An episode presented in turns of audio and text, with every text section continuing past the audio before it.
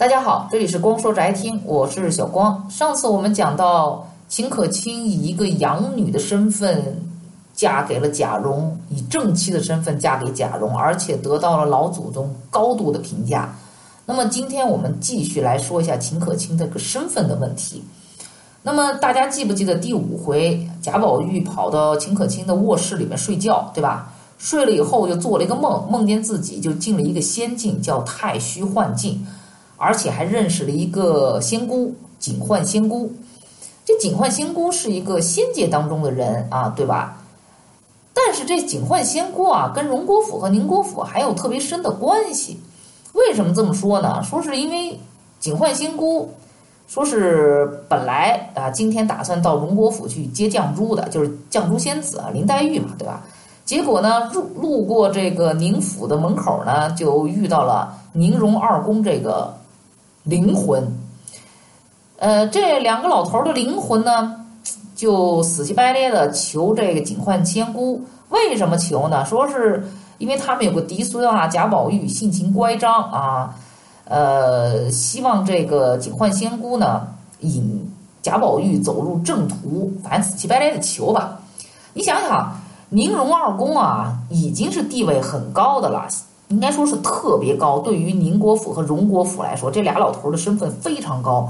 但是以这种非常高的这种身份，还要去求警幻仙姑，你可想而知，警幻仙姑的身份是不是要比宁荣二公的身份还要高啊？对不对？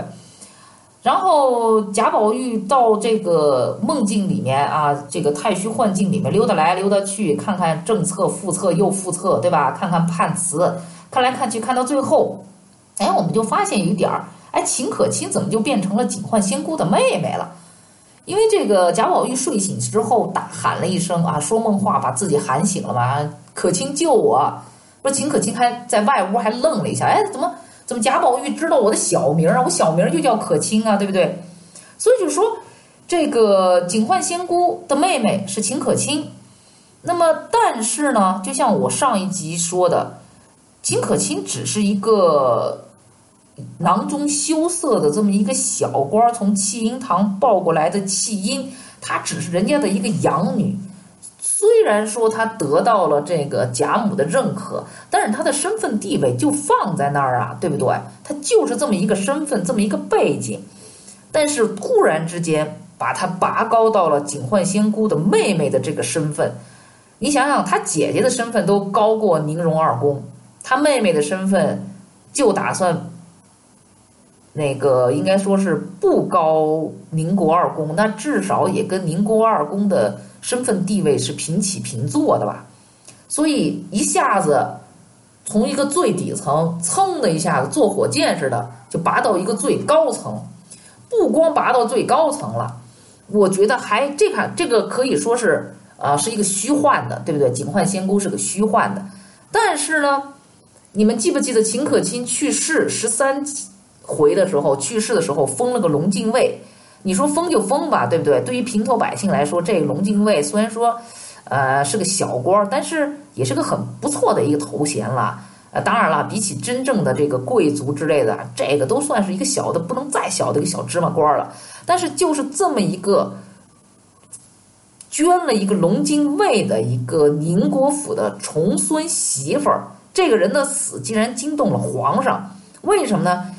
因为有一个宫里面大太监，权力很大的一个太监，大明宫掌权的叫戴权，他呢就到了秦可卿啊这个葬礼上，因为这个这一天呢，他要坐着轿子啊鸣锣开道，然后来祭祀，对不对？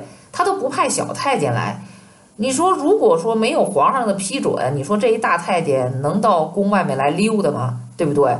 那这太监是不是也胆儿肥了？那安德海没有经过人家同意，对不对？出去就被人咔嚓掉了。那慈禧话都说不出来一个，那杀就杀吧，那谁让你到处出来溜达的，对不对？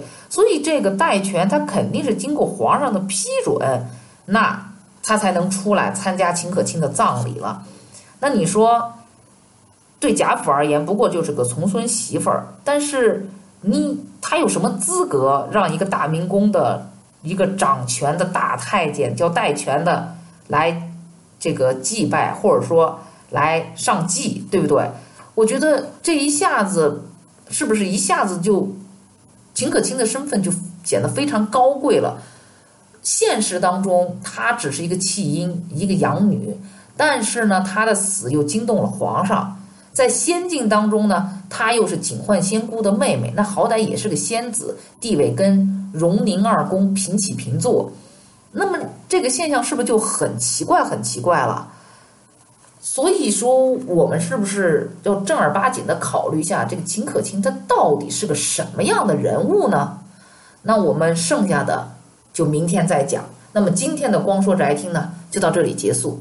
我是主播小光，欢迎大家明天继续收听。